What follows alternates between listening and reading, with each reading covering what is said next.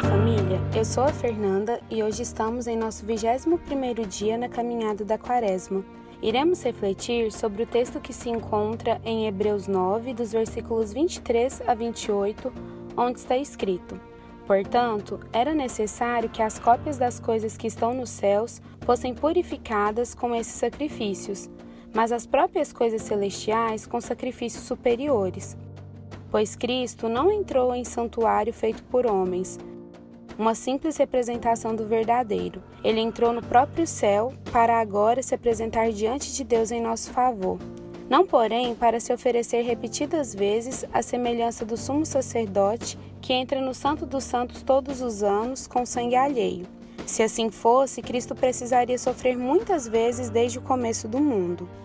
Mas agora ele apareceu uma vez por todas no fim dos tempos para aniquilar o pecado mediante o sacrifício de si mesmo.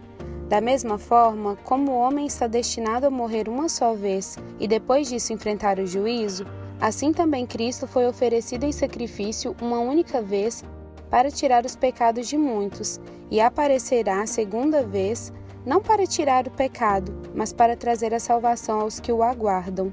O escritor de Hebreus narra nesses versículos lidos o contraste entre a misericórdia e bondade de Deus com a dimensão do pecado humano. Ele apresenta que os sacrifícios de bodes e cordeiros eram apenas sombras do que iria acontecer no culminar dos tempos, pois a ira de Deus só poderia ser aplacada com um sacrifício melhor, um sacrifício que não necessitasse ser repetido, um sacrifício que verdadeiramente nos libertasse do jugo do pecado e quebrasse a barreira que nos separava do Pai.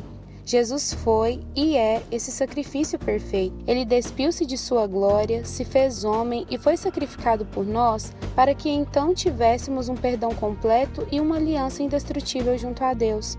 Fomos reconciliados e através de sua morte e ressurreição, Jesus mostrou que não era pelos nossos esforços, mas mediante a graça que somos então conectados a Deus.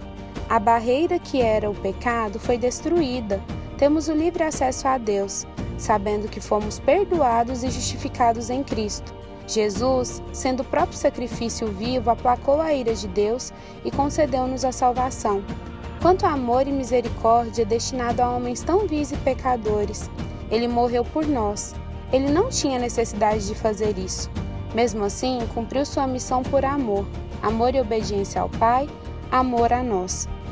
Nossos pecados foram perdoados. A barreira que nos separava do amor de Deus já não existe mais. É de graça.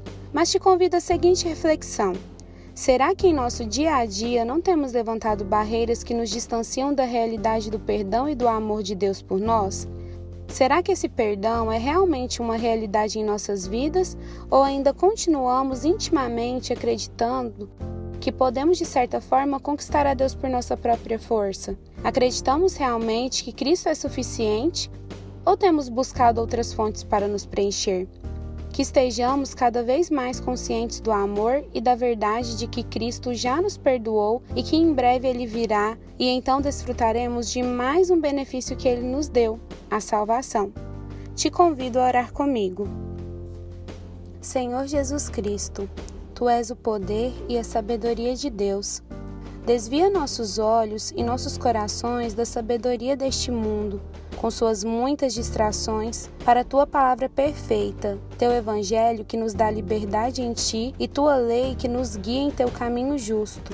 Tu que vives e reinas com o Pai e com o Espírito Santo, um só Deus, agora e sempre. Amém.